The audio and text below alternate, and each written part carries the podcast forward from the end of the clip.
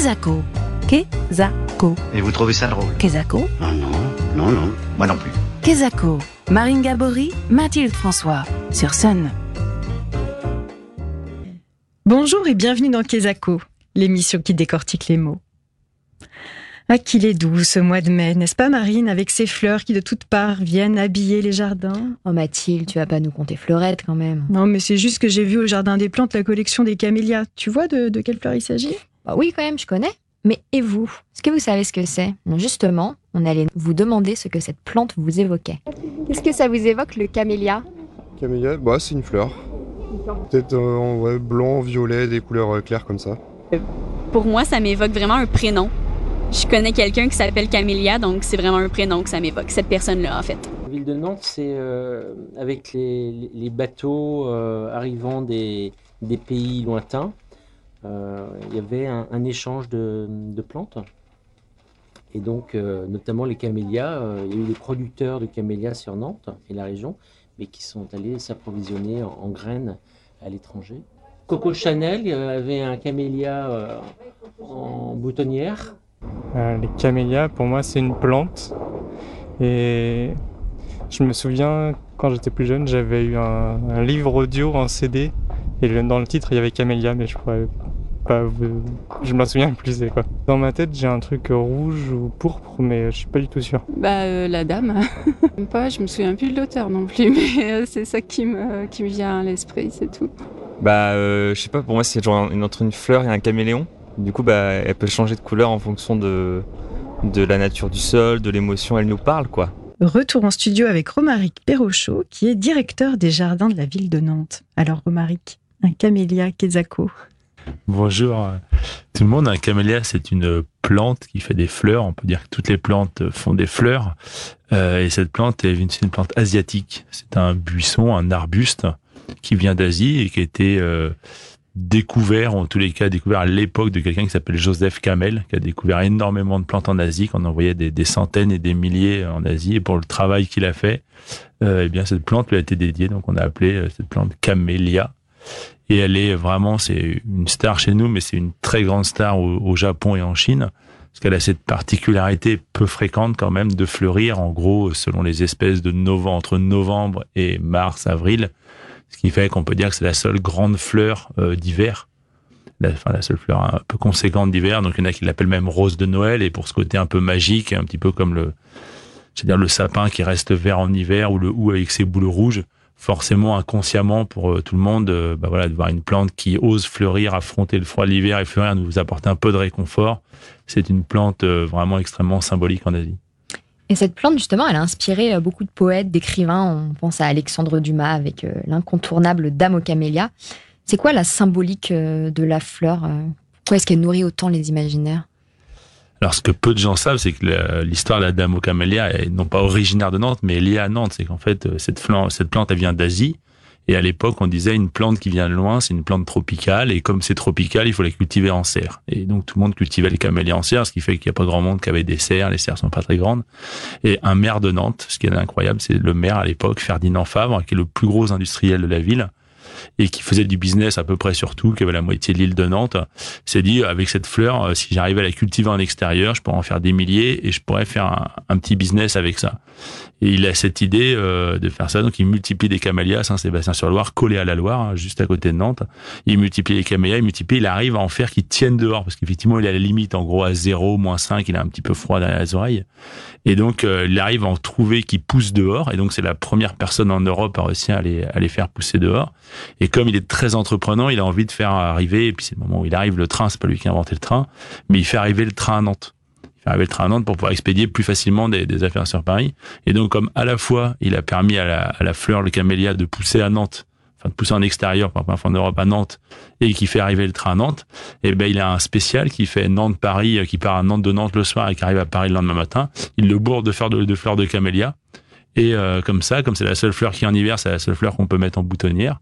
Et comme en plus elle a cette particularité qui est citée dans la Dame aux camélias, euh, de pas avoir d'odeur, enfin, très majoritairement elle a pas d'odeur, ce qui fait que par rapport à la rose qu'on a en boutonnière toute la journée et qu'au bout d'un moment ça peut un petit peu faire mal, à, mal au crâne d'avoir cette odeur maintenant, eh ben, l'avantage de la rose, elle est aussi belle, elle est en hiver et elle fait pas d'odeur. Et donc, d'un seul coup, la mode euh, de porter des camélias en boutonnière apparaît grâce au maire de Ferdinand Favre, qui lance cette mode.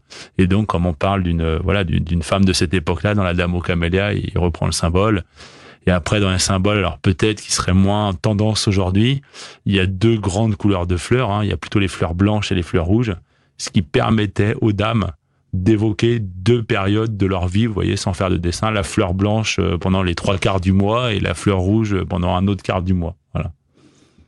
Et en fait, euh, comme vous l'avez dit, donc Nantes a une histoire avec le camélia, mais comment le camélia est arrivé à Nantes en Europe au tout début? C'était les tous les riches avaient les plantes euh, comme le séquoia, comme le magnolia, ces plantes voilà qu'il fallait avoir parce que euh, bah, parce que quand on était riche, il fallait montrer qu'on avait les plantes que les autres n'arrivaient pas à avoir. Maintenant, c'est peut-être reporté sur sur la Rolex ou d'autres artifices. Mais à l'époque, c'était ces plantes-là. Euh, si on avait réussi à se la payer, si on était riche, je voulais même dire qu'on avait une serre, mais n'est pas plus à Nantes qu'ailleurs quand elles étaient en serre. La particularité Nantes, c'est vraiment ce travail sur des sur des dizaines de milliers de pieds hein, qu'il a fait Ferdinand c'était à l'échelle industrielle, de, euh, eh ben, de prendre une graine, de la mettre dehors, de voir celle qui résistait un peu, la croiser avec une autre qui résistait un petit peu plus. Et donc, il n'est pas arrivé à Nantes, mais par contre, c'est à Nantes qu'il a réussi à pousser en extérieur. Et on parle de, des grandes collections de camélias euh, de Nantes de l'histoire, mais aujourd'hui, est-ce que euh, Nantes est toujours connue, reconnue pour ses camélias?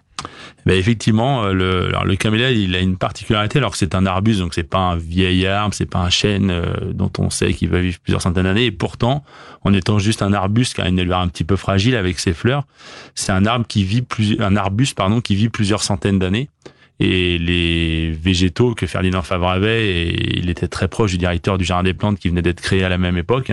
Il a offert ses premiers camélias au Jardin des Plantes, et donc ceux qu'on a encore aujourd'hui, enfin une partie, sont ceux que Ferdinand Favre a vraiment sortis. Donc ils ont euh, plus de 150 ans, ils sont présents sur place, et autour de, de cet engouement qu'il y a eu, et puis à Nantes, on a effectivement des températures plutôt clémentes, et un climat adapté, c'est-à-dire que jusqu'à, euh, on va dire, deux trois ans, l'été n'est pas trop sec, pas trop chaud, c'est quand même une plante un peu de mi-ombre.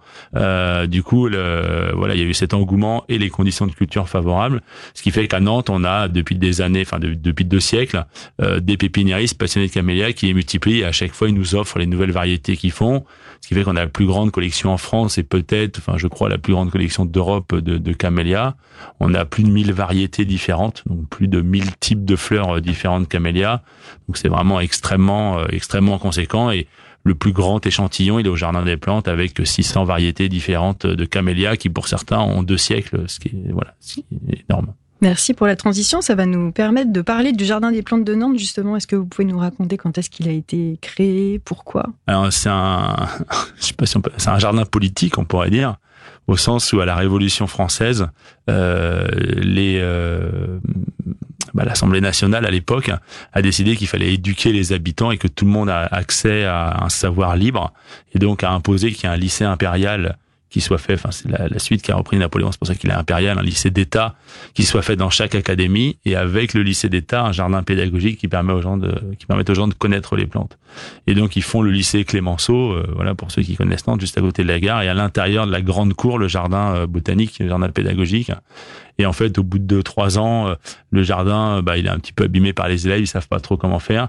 Et juste de l'autre côté de la rue il y avait un couvent, le couvent des Ursulines et donc il s'installe dans le couvent puisque voilà à l'époque le, couvent était, était moins tendance et que Nantes avait quand même beaucoup de couvents. Certains nombres ont été récupérés euh, par la Révolution et donc il décide de déplacer le jardin pédagogique, le jardin de plantes médicinales, le jardin des apothicaires dans la parcelle du couvent en face du lycée Clémenceau. Et donc dès le début, c'est un rôle de présenter des collections et un rôle pédagogique pour ce jardin.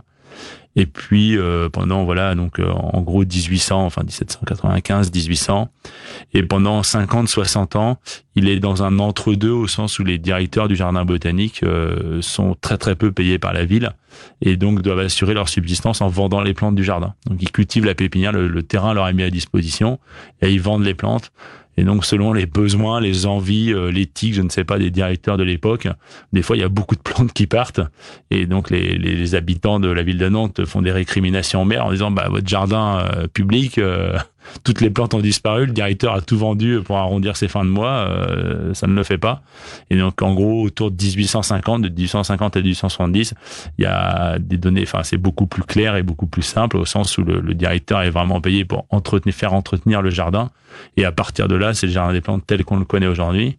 Et il faut savoir que il y avait une grande ambition, hein, euh, voilà, et qu'aujourd'hui ça nous on serait peut-être choqué, mais il y a la rue d'Alonville qui traversait le jardin des plantes, enfin qui était euh, sous le jardin des plantes.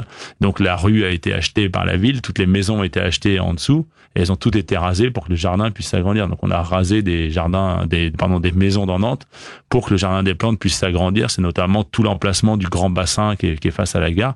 Tout ça, il y avait, il y a, enfin quand le bassin on, en baisse le niveau, on voit encore les bas des murs des maisons euh, de 1870. Quoi. Donc c'était quand même d'une une grande volonté politique euh, d'avoir un jardin et de se dire que le jardin était plus important que, que les maisons.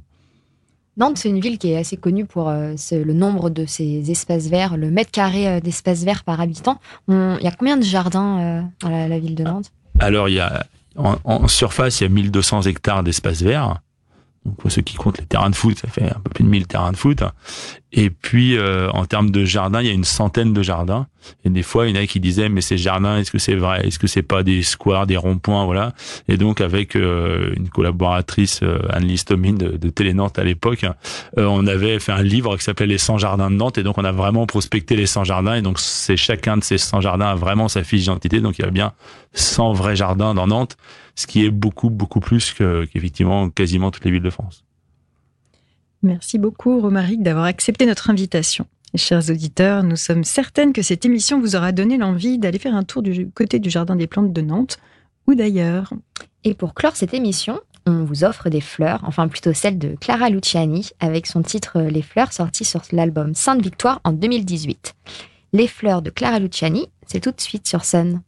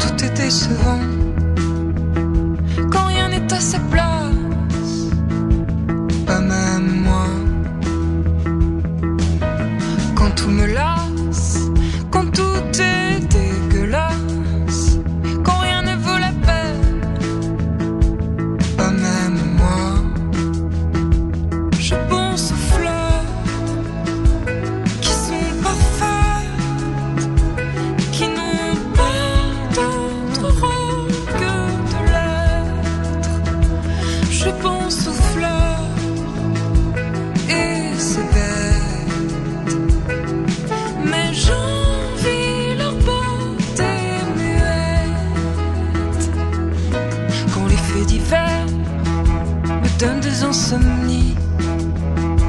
rien ne me guérit, pas même toi.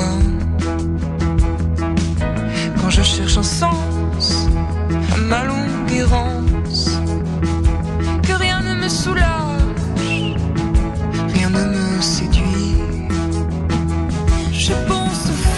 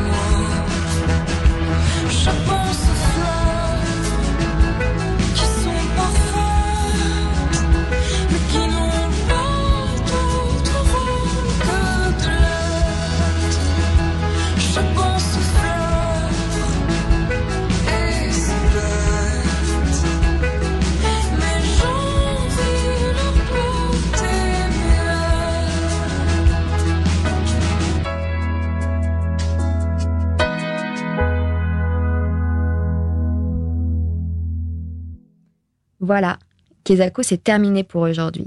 Mais promis, on se retrouve dans 15 jours avec un nouveau mot à tourner, retourner et à décortiquer. Et d'ici là, on vous laisse penser aux fleurs qui sont parfaites et qui n'ont pas d'autre rôle que de l'être. Kezako, en replay et en podcast sur myson et le sonunique.com.